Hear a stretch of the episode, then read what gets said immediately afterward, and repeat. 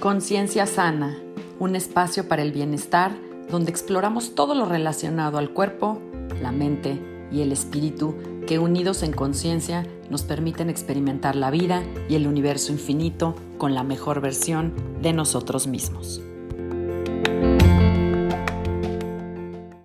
Hola, yo soy Sandra Romero, host del podcast Conciencia Sana, y te agradezco que estés conmigo en este espacio, aquí y ahora.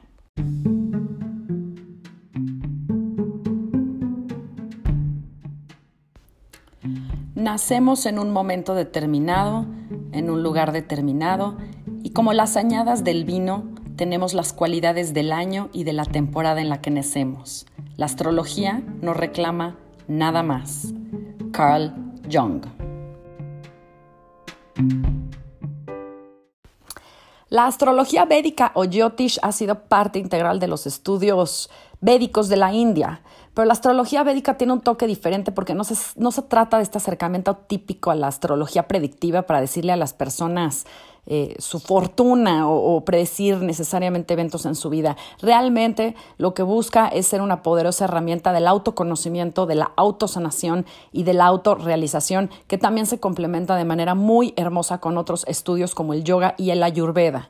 Yo siempre he sido muy crítica de la charlatanería y desafortunadamente la astrología eh, se ha posicionado en el mundo precisamente como charlatanería, esta que aparece en las revistas, quienes predicen el futuro y muchas veces no tiene absolutamente nada que ver ni con lo que somos, ni cómo nos comportamos, ni con lo que pasa realmente en nuestras vidas.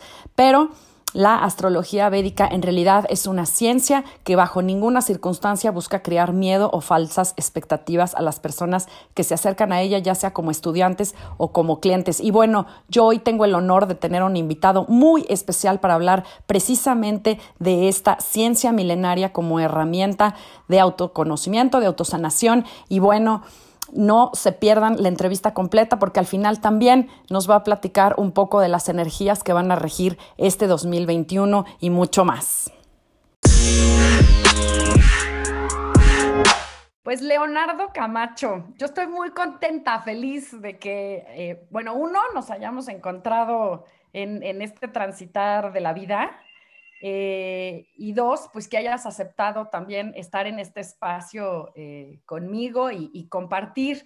Para los que no lo conocen, pues Leonardo Camacho es un astrólogo védico. Él eh, practica, enseña y divulga todo acerca de la astrología védica. Y ya ahorita Leonardo también nos va a platicar. bienvenido, Leonardo. Gracias, muchas gracias, Sandra. Y también muy, muy contento y complacido de habernos encontrado, porque realmente claro, nos encontramos, eh, o sea, nos, hace ya un tiempo estamos este, como compartiendo y conversando hasta que en un momento como tú, decidiste venir para tener una cita astrológica y, ya pues, ¿no? O sea, fue, fue realmente un encuentro muy bonito. O sea, conocerte a ti, poder tener como también el honor de hacerte la revisión de tu carta astral y que me cuentes toda tu historia y toda tu historia a mí me inspiró un montón y luego escuché tu podcast y dije, wow, increíble, ¿no? Estamos en, un camino, en un camino, estamos compartiendo un camino, ¿no? Tú a través del yoga, yo a través del yoga también, pero desde otra perspectiva, porque la astrología védica está conectada con el yoga, ¿no? Así es. Y bueno, porque, porque yo he practicado bhakti yoga también un tiempo, participo de comunidades de yoga y entonces yo no soy profesor, es, es, muy raro mi caso, porque yo no soy profesor de yoga, pero, pero, o sea, estoy como muy conectado con muchos profesores de yoga, y el Bhakti Yoga de por sí es también muy poderoso, ¿no? Sí, sí, sin duda. Y yo también por eso es que me encantó. Y de hecho, bueno, para los que también no te conocen, bueno, Leo está en, en Perú, estás en Lima y de hecho, como dices tú, personalmente no nos conocemos, yo me volví una fan y seguidora tuya, empecé a verte a través de, de, las redes, del Instagram, de YouTube, y bueno, así fue como, como me fui involucrando. Y de hecho, em, también precisamente a través del yoga es que a mí me llama más la astrología védica, que ahorita tú ya nos vas a platicar para quien no tiene idea de qué es esto que de astrología védica o cuál es la diferencia. Eh, pues qué es. Entonces, mira, si quieres, vamos a empezar por partes. Cuéntanos de ti, de como astrólogo, cómo llegaste a este camino de, la astrología. Ya, buenísimo. Bueno, rápidamente, ¿no? Rápidamente, mi, mi historia es que yo nací en el norte del Perú. Yo vine a vivir a Calima en el año 96 más o menos a estudiar ingeniería electrónica. Me formé como ingeniero, tuve mis empresas de tecnología y arte, porque además soy músico, y hubo un momento, así en el 2010, que yo tuve una crisis. Y en esta crisis yo me sentí vacío. Y fue una crisis que me duró un tiempo, ¿ah? o sea, fueron como dos o tres años que estuve en una crisis así dura. Y en esa época, cuando yo me sentía vacío, yo sentí el, el impulso por salir a buscar la verdad, la verdad, entre comillas, ¿no? Y ahí fue que, que, me sentí atraído por el movimiento Hare Krishna, los devotos de Krishna. ¿no? Mm. Gracias a ellos, gracias a la asociación con ellos, fue que mi música, ya como que entendí cómo orientar mi talento artístico hacia lo espiritual. Y cuando me leyeron por primera vez mi carta astral, porque la primera vez que me la leyeron fue védica, yo nunca tuve una lectura de carta occidental, me, mi, maestro, mi primer maestro astrólogo me vio la carta y me dice, eh, ¿alguna vez te interesó la psicología?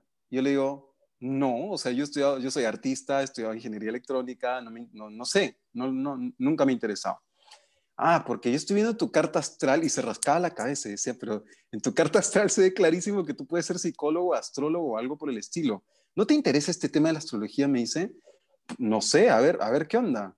Y me regaló un librito de astrología y me quedé fascinado, porque yo como, como ingeniero de software además, eh, que claro, yo, tuve, yo tenía experiencias místicas programando código fractales y, gráficos este, psicodélicos con...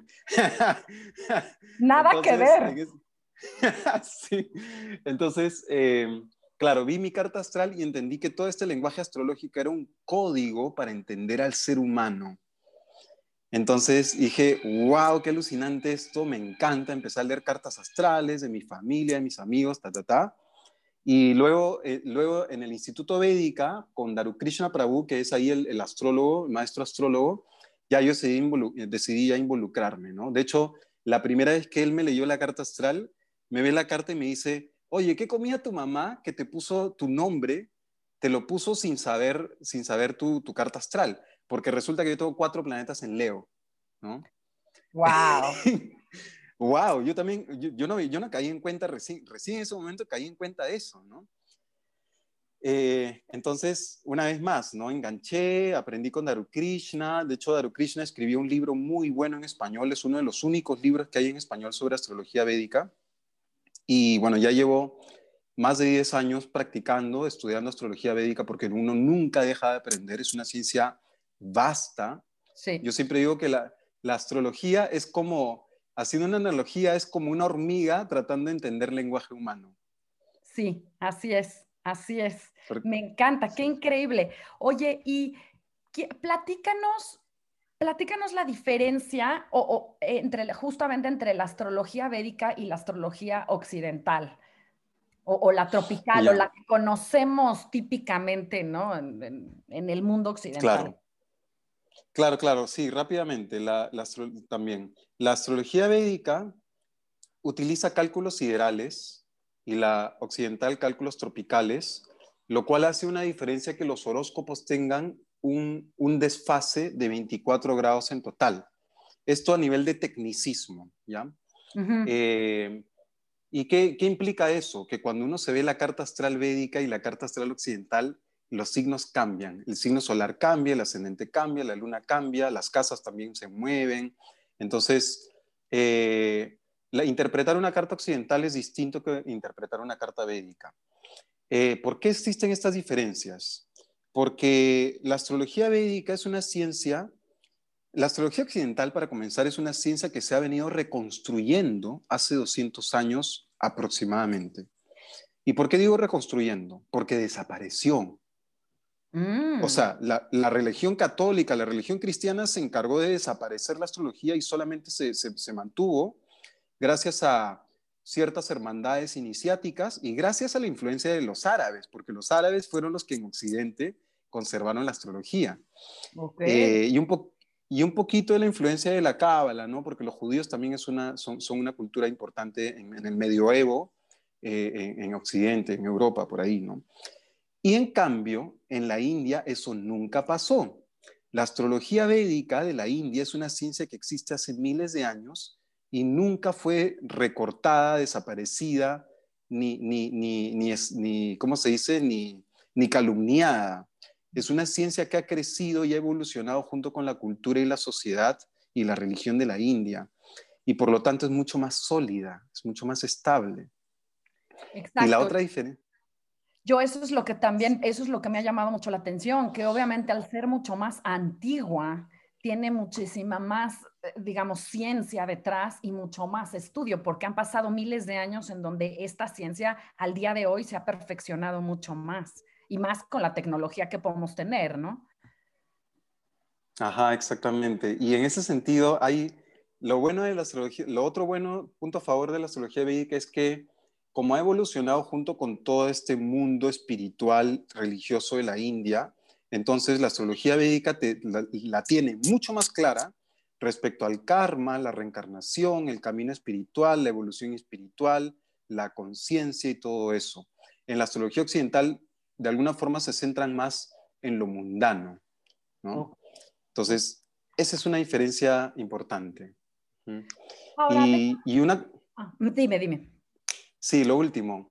Eso que, mencionaste sobre, sobre la evolución, la, innovación. Este es un punto negativo de la astrología védica y lo tengo que reconocer porque yo he explorado mucho este mundo. La astrología védica es muy tradicionalista y por lo tanto deja poco espacio para la innovación. Por lo tanto, yo me siento un poco como un rebelde de la astrología védica porque yo sí estoy como innovando y, y estudiando astrología occidental para ver qué es lo que funciona y que, y que, y que yo, yo mismo lo pongo a prueba, porque uno como astrólogo tiene que ser un científico, tienes que poner a prueba las técnicas, ¿no? Claro, claro, por supuesto.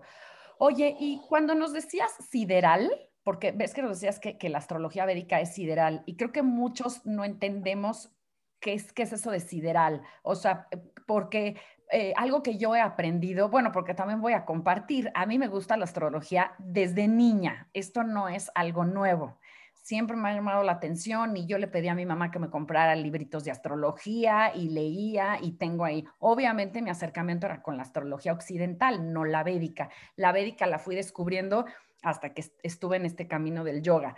Pero cuando hablas de, de este estudio o este análisis sideral, es la posición de las estrellas con respecto a la Tierra o cómo es? Ya, eh, a ver, a ver, a ver.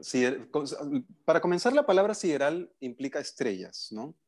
Y lo que implica la astrología sideral es que los cálculos que nosotros vemos en una carta astral védica coinciden exactamente con lo que nosotros vemos en el cielo con un telescopio.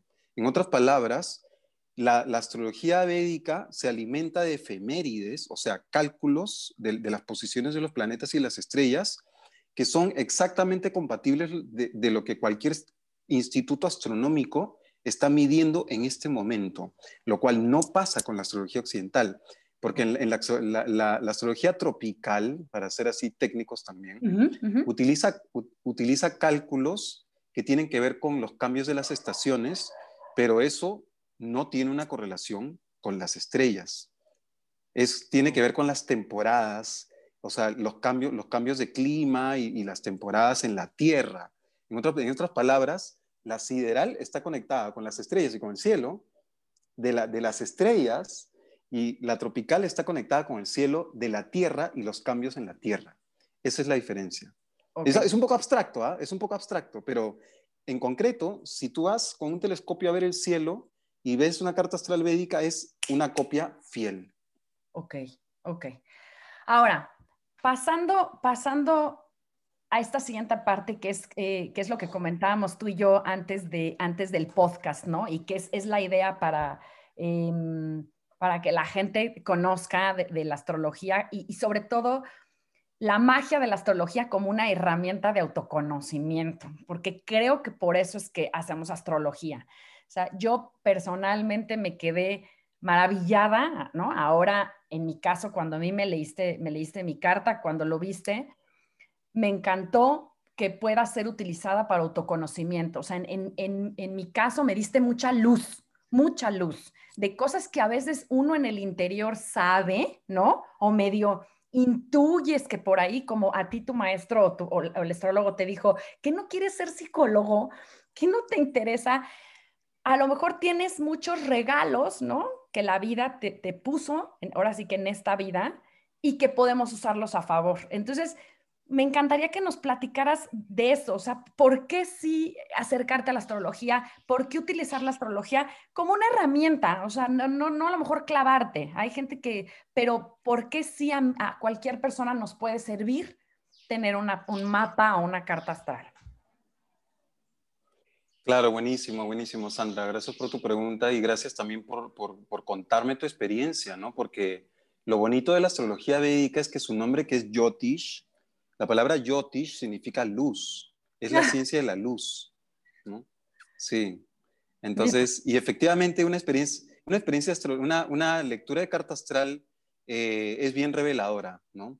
Y esto del autoconocimiento justo está asociado a eso, ¿no? Que te revela tu mapa personal y, te, te, facilita tu autoentendimiento y también entender de, de, dónde vienes, qué es lo que has estado haciendo en tu, en tu tránsito de evolución como ser humano, como ser espiritual, y, por lo tanto también hacia dónde estás yendo. Es como te muestra como un momentum, como tendencias en tu vida, hacia dónde estás yendo, ¿no? Y en ese sentido, la, o sea, a mí me gusta decir que, la, que todos, todos deberíamos tener acceso a nuestro autoconocimiento, debería ser un derecho universal. Sí. Todo el mundo debería tener acceso a su autoconocimiento. Y, y, la ciencia, la astrología es la ciencia por excelencia y tradicionalmente es la ciencia del autoconocimiento. Y es bien importante que entendamos eso porque, claro, nosotros en el mundo moderno o contemporáneo tenemos la idea de que la, astrología está orientada a predicciones mundiales o a el horóscopo o el horóscopo. Esas son las dos formas en cómo la gente se acerca a, la astrología. Pero, pero ya pues, o sea, vengan a tener una, una lectura astrológica, una cosa es ver tu mapa astrológico y otra cosa es que te hablen de tu signo zodiacal, que es muy probable que no sea tu signo zodiacal. Exacto. Y además, ¿sabes qué? Me parece que, que desafortunadamente la astrología como ciencia en este mundo moderno se ha, eh, ha tenido una mala reputación, ya sabes. O sea, se ve como que, ay, el astrólogo, o sea, que, que me va a venir a dar predicciones, me va a decir, o sea, hay gente que, bueno, aquí en México le llamamos mafufadas, ¿no? O sea, ¿qué me van a venir a contar? o sea, esas cosas ni existen, ni son, ni, ni, o sea, y, te, como te lo ponen en las revistas, ¿no? Como puedes agarrar y encontrar una revista, Aries, eh, los Aries, y te empiezan a decir cosas. Entonces, se ha desvirtuado, creo que esa es la palabra, que se ha desvirtuado muchísimo lo que es realmente la astrología eh, como mapa. Y, y, estaría, estaría padrísimo que nos compartieras ¿qué, ¿qué es lo que ve la astrología? O sea, de una persona, digo, en, general, ¿no? Como, porque yo lo entiendo, y tú ya me corregirás, es como una huella. O sea, el, el mapa que tú ves o tu carta astral o natal es como un mapa de ti. Pero tú para no caer en este rollo de, de, de, de, que estás haciendo magia o que estás interpretando, ¿tú qué es lo que ves ahí? Yo, no, sin entrar en tecnicismo, obviamente, ¿no? Porque sé que hay casas y nakshatras y muchas cosas. Pero, ¿qué es lo que ve un astrólogo cuando ve ese mapa? Buenísima tu pregunta. Bien, yo lo que veo es cuáles son las tendencias eh, y las direcciones de dónde viene esa persona y hacia dónde va. Por ejemplo, ¿qué pasa si yo veo a Venus que está complicado en la carta astral porque está en conjunción con Saturno, con Marte, en un signo de debilitación, etc. Entonces yo veo eso en una carta y boom, inmediatamente le pregunto a la persona, ¿cómo te está yendo en el amor? Y la respuesta que espero que me diga es que ha tenido separaciones, que le cuesta establecer relaciones amorosas, que puede ser una persona un poco fría, que, que, su vida amorosa ha sido un poco, eh, no sé, como, como, como falta de prosperidad en el amor, ¿no? Entonces, ya, eso es, como una, una, comprobación. Entonces, cuando uno ve los planetas en la carta astral y la condición de los planetas y de las casas, uno entiende las tendencias de cómo esta persona ha ido, cómo han sido sus experiencias de vida. Y por lo tanto, también puede saber hacia dónde está yendo esta persona. Y, el acto de, estudiar la carta astral es como una, como, como ponerte el mapa completo sobre la mesa, ¿no? Y decirle a la persona, a ver, en el amor, a ver, aquí, en la carta yo veo que en el amor a ti te está yendo un poco complicadito. Eh, es posible que esto venga porque en, tu vida pasada tú hayas estado como descuidando tu vida amorosa, hayas maltratado a tus parejas, etcétera, que yo no lo puedo ver. Yo no puedo ver en sus vidas pasadas qué es lo que esta persona ha estado haciendo. Para eso hay otras herramientas como los registros akáshicos, la hipnosis, etcétera. Pero yo lo único que veo es que esta persona viene de una experiencia amorosa un poco pobre, ¿no? Entonces yo le pregunto, ¿qué, anhelos, qué aspiraciones tienes tú en tu vida amorosa? Porque si tú quieres mejorar tu vida amorosa, aquí hay un trabajo espiritual que tú tienes que hacer para mejorar tu vida amorosa. Ok. Esa es la idea.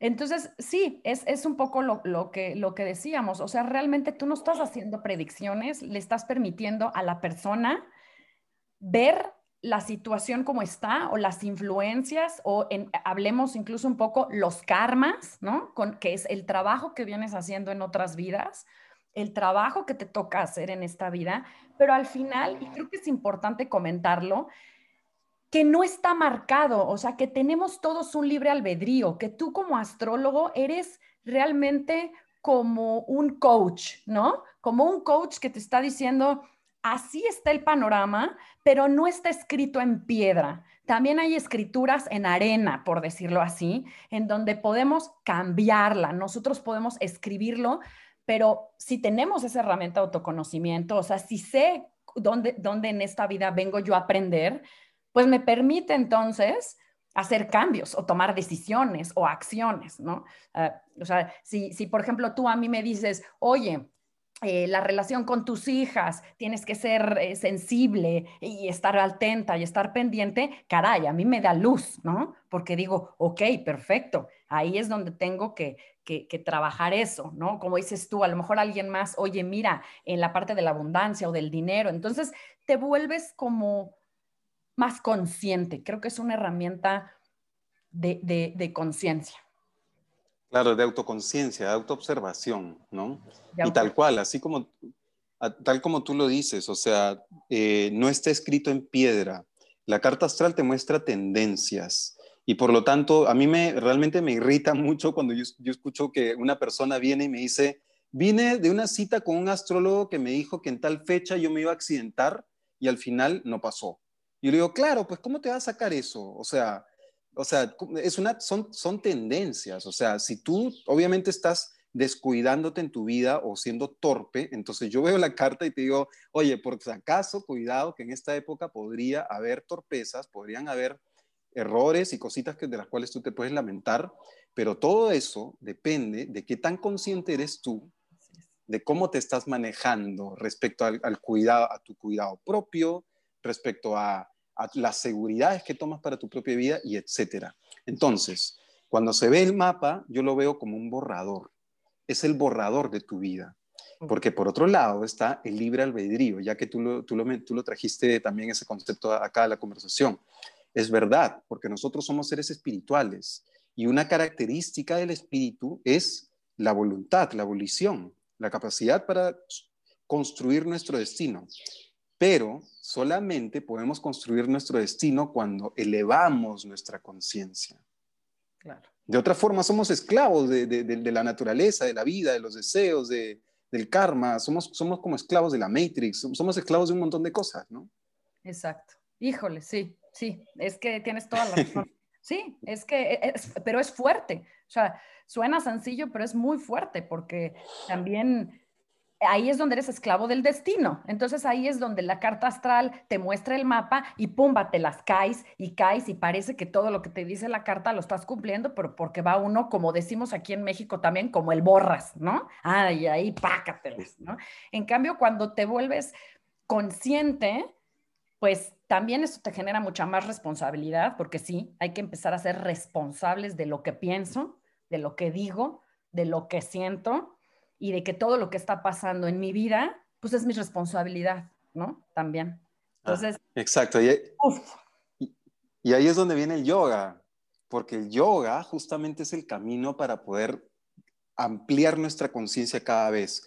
la, la conciencia de nuestra respiración, la conciencia de nuestro cuerpo, la conciencia de nuestra mente, la, nuestra intuición, ir entrando hacia nuestro ser verdadero, ¿no? El yoga te permite eso. Entonces, es, esa combinación ah, es un muy buen, una muy buena combinación, un buen combo, ¿no? El yoga y la astrología. Sí, así es. Qué padre, Leo. Oye, a ver, y cuéntanos em, un poco para ir, irnos eh, acercando al final o un poco para cerrar, pues cuéntanos del 2021. ¿Cómo, cómo están las influencias este, pues, astrales, ¿no? Que, algunas de las, de, cómo se ve el panorama del año, todavía estamos, por decir, en el primer trimestre, empezando. Entonces, pues creo que para todos sería bueno un poco, eh, regresamos a lo mismo, no es que vaya a suceder, simple y sencillamente son energías que están ahí y que nos van a influenciar a todos, ¿no? Como, como planeta Tierra. Ya, bien, bueno, yo todos los años hago una, como un reporte mes a mes de todo lo que se viene. Eh, eso lo tengo justo en, el, panorama astrológico, que es un mapita, un mapa circular donde están todos los meses con los movimientos más importantes de los planetas. Eh, y lo que se viene, ya que estamos en marzo, eh, hablemos de marzo.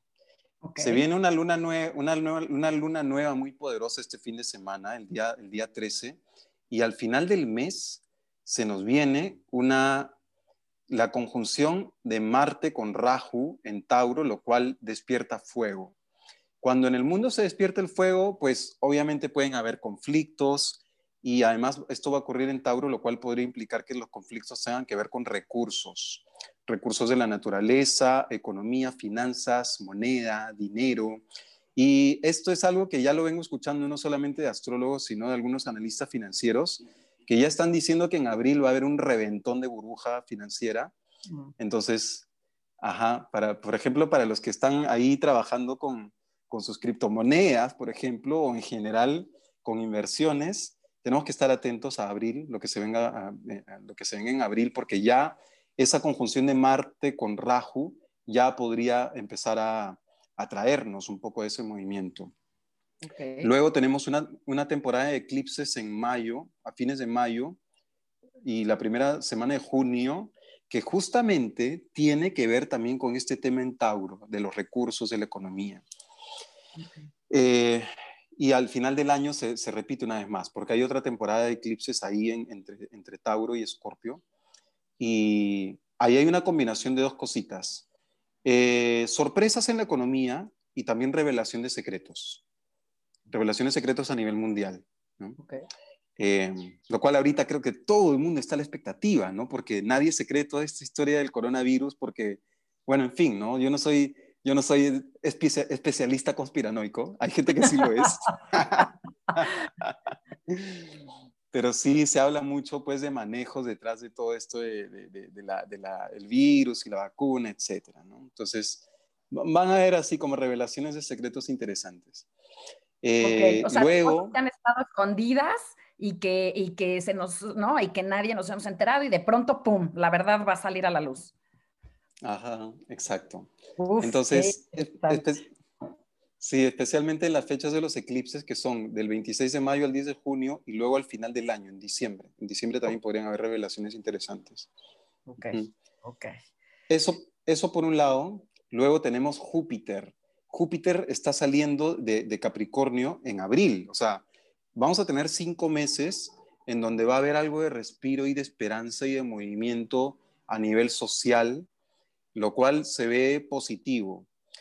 Eh, puede ser como un alivio ese movimiento de Júpiter en Acuario, pero luego Júpiter regresa a Capricornio porque se pone retrógrado en septiembre, octubre y noviembre. Eso lo que a mí me hace suponer, así como predecir un poco, es que es muy probable que en estos cinco meses hasta, hasta septiembre, efectivamente lo de la vacuna puede hacer que se alivien un poco las cosas. En septiembre, octubre y noviembre es posible que haya otra crisis. Yo no sé si necesariamente asociada al coronavirus, pero otra vez restricción. Eso es lo que yo veo.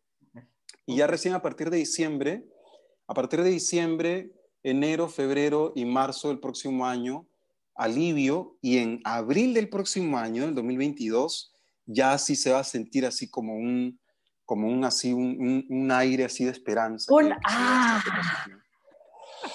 Ajá, sí. ¡Wow! ¡Qué padre! ¡Qué bien!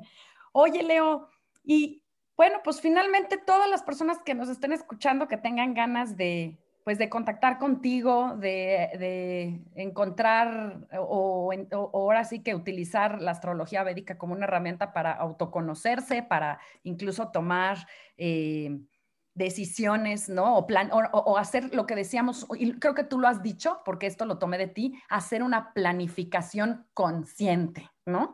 Que me parece muy bonito como lo has dicho. Es, es, es, eh, la herramienta de autoconocimiento y de planificación consciente ¿Dónde te encontramos? Yo ya me la sé, pero quiero que tú nos las digas, tus redes, tus, ¿qué, dónde vemos Astroleo? Buenísimo, gracias, gracias, gracias Sandra. Bueno, en Instagram estoy como Astroleo11, ¿ya? Arroba Astroleo11 me encuentran. En YouTube me pueden buscar como Astroleo Astrología. En verdad la palabra es astróleo, ¿ya? A mí me gusta jugar con, sí, me gusta jugar con, con, con la palabra. Pero bueno, si buscan astrología, astrología, me van a encontrar en YouTube. Eh, esas son las redes que más utilizo. Y bueno, lo que se viene es que esta semana, justamente, esta, esta primera, perdón, segunda semana de, marzo, estamos comenzando con un taller de cinco semanas que se llama El Espejo Sideral, que tiene tres objetivos. Aprender a usar la carta astral como herramienta de autoconocimiento, tener claridad sobre el karma de, de, todas de, de todas las áreas de tu vida y utilizar también las predicciones como una herramienta de, planificación consciente. E, eso es lo que, lo que estoy comenzando ahora y luego eh, a, fin de, a fin de mes estoy planeando un taller también de ciclicidad lunar, lo cual está bien interesante para, para bastante para mujeres, pero también para hombres, porque a nivel, a nivel masculino la luna funciona mucho a nivel psíquico y energético. En el caso de las mujeres funciona más a nivel físico, porque obviamente el ciclo menstrual está asociado ¿no? con, los movimientos de la luna. Em, y luego también, también así como, como, yo tengo una comunidad de emprendedores también, ¿ya? Y es, eso es algo muy bonito porque, o sea, hay varios emprendedores que estamos pues entregando servicios de bienestar, de salud, de conciencia, profesores de yoga, pero que tienen problemas y tienen un conflicto con vender y ofrecer sus servicios en redes y hasta conflictos con el dinero tienen, ¿no? Sí. Entonces, justamente he empezado un ciclo de talleres para, para trabajar tu, presencia en redes desde tu esencia espiritual, para fortalecer a la comunidad, sí, para fortalecer a la comunidad que, que quiere llevar sus servicios de sanación y de bienestar eh, hacia, hacia Latinoamérica, porque también ahí se acabaron las restricciones de, de, de, de fronteras. O sea, los servicios astrológicos yo les estoy dando a todo el mundo y hay gente que todavía no ve, ¿no? Todavía no ve esa, esa, esas diferencias. Podemos hacer terapias de Reiki, lecturas de tarot, o sea, hay un montón de herramientas, teta healing, meditación, a todo, a todo Hispanoamérica. Entonces tenemos que ver eso también. Sí, es que, es que eso es lo que también nos ha permitido toda esta apertura. Estamos meditando globalmente. Esto lo llevamos ya desde hace años, nos hemos conectado a meditar. Eh, claro que yo también eh, creo y he visto en la ciencia la sanación en grupo, ¿no? Como cuando un grupo se une a sanar a alguien, aunque esté del otro lado del mundo, esta persona, pero científicamente probado, este, y de hecho una de las, seguramente la conoces a Ellen McTaggart, que ha escrito libros este, de cómo la oración o la meditación en conjunto es capaz de sanar. Entonces, sí, claro, me encanta, me encanta tu comunidad y se me hace que hasta yo voy a tomar ese curso de emprendedores este, en redes porque, porque claro, sí, nos pasa a muchas personas que estamos en este mundo de, pues, del bienestar y de... Es complicado, ¿no? Porque finalmente no es la típica empresa, no es lo tradicional, no, pero estás dando un servicio también y y requerimos ayuda, ¿sí? Sí, sí, este, este programa se llama Emprendedores Estrella porque justamente ahí aplicamos la astrología para los negocios, para la planificación consciente de los negocios y, y también es muy bonito esta idea de re, como, como resanar tu relación con el dinero entendiendo que es energía. Claro. El dinero es energía. Se, se, se, materializa a través del dinero, pero realmente es nuestra energía, ¿no? Entonces, ¿cómo compartimos nuestra energía? ¿Cómo movemos nuestra energía? ¿Cómo la expandimos? De eso se trata. Buenísimo. Buenísimo. Entonces, nos y si queremos apuntarnos es a través de tus redes, ¿verdad? O contactándote ahí en Instagram y, o YouTube. Oye, y finalmente, ahora sí que para todos los, los, de la comunidad del, bueno, del yoga y no del yoga, eh, estás escribiendo un libro del Bhagavad Gita, ¿no? Que el Bhagavad Gita es un libro espiritual. Cuéntanos tú. Sí, sí, gracias por traerlo. Eh, yo he hecho una traducción, de, una traducción del Bhagavad Gita al español eh, porque me di cuenta de que el, el Bhagavad Gita, siendo un libro sobre la ciencia del yoga, no tiene el impacto que debería tener en el mundo del yoga contemporáneo. O sea, a mí realmente eso me, me, me, parece indignante y me llama la atención, que en las escuelas de yoga no se estudia el Bhagavad Gita, porque el Bhagavad Gita es la ciencia del yoga, es el ABC de la espiritualidad de la India y es un libro pequeñito. O sea, no hay excusas, es, es un libro pequeñito que se puede leer en un día y que, y que tiene una profundidad y que además te muestra principalmente estos cuatro caminos de yoga, ¿no? que son el karma yoga, el jnana yoga, bhakti yoga y raya yoga, de los cuales el raya yoga es el que más se ha difundido a nivel mundial, que tiene que ver con pues el camino de Patanjali, el Ashtanga yoga, ¿no? Entonces, es heredero, o sea, Patanjali es heredero del camino del raya yoga, pero todavía hay tres caminos más. Y es muy bonito entender estos caminos, porque nosotros como, como seres que estamos en evolución, nos podemos acomodar a uno de estos cuatro caminos para poder desarrollar nuestra práctica espiritual. Entonces eso. Oye, y, para eso estoy haciendo un taller, estoy haciendo un taller sobre eso también, al cual se pueden unir también. Buenísimo. Entonces, para toda la comunidad, pero déjenme les comparto a todos los que no son yogis, o sea, que tampoco están en este mundo del yoga. Yo tuve la oportunidad de leer el Bhagavad Gita el año pasado y a ver, es importante contar este librito porque no es cualquier librito. Este librito es un cachito del gran Mahabharata, ¿no? Que, que, narra todas las historias, pues básicamente la historia de la India y, la filosofía y la religión, pues están basadas en Mahabharata. El Bhagavad Gita, pues es este cachito.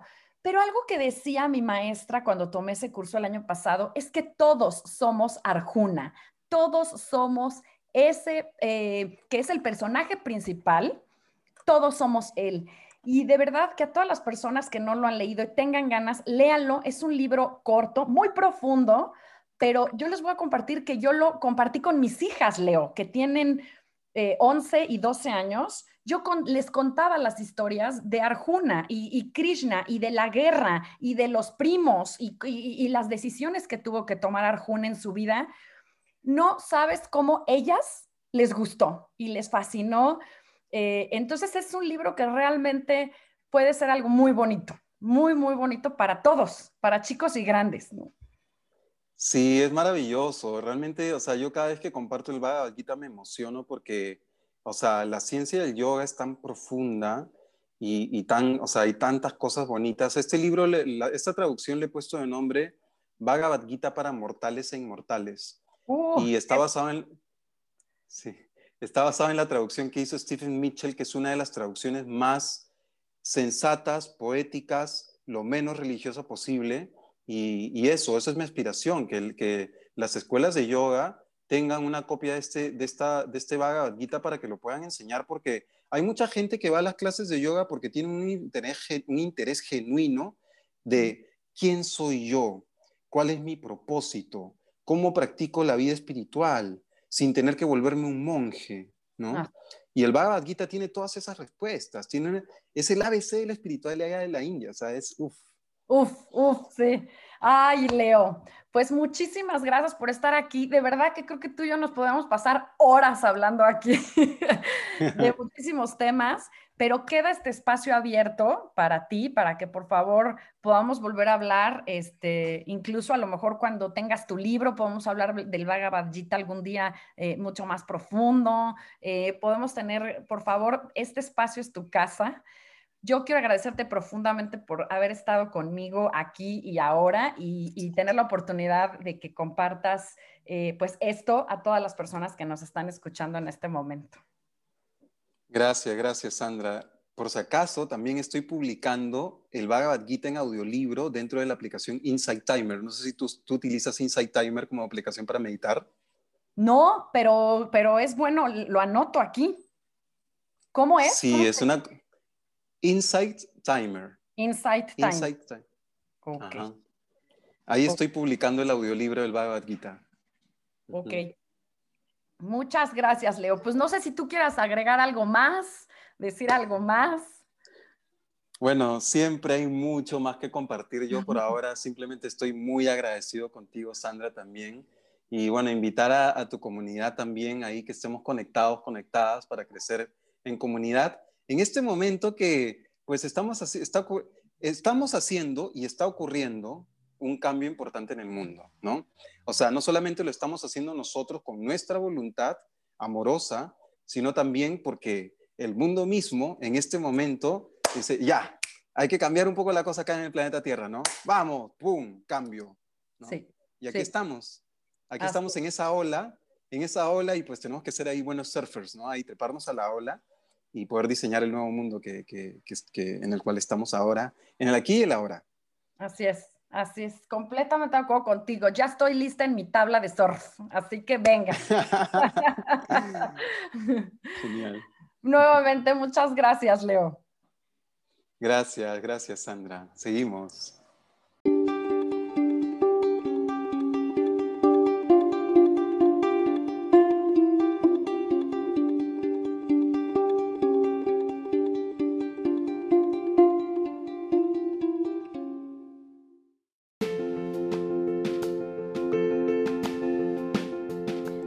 Te gusta este episodio, te pido que lo compartas. Yo soy Sandra Romero y agradezco que te hayas tomado el tiempo para escucharme y acompañarme en un capítulo más de Conciencia Sana. Te invito también a que pruebes las meditaciones y afirmaciones que he empezado a compartir en este espacio gracias a uno de mis guías y maestros en meditación y espiritualidad, Steve Nobel. Puedes contactarme a través de Facebook, Instagram y Twitter en arroba Sandra Romero FC o a mi correo sandraromerofc arroba gmail.com. Amor y bendiciones. Nos vemos a la próxima. Namaste.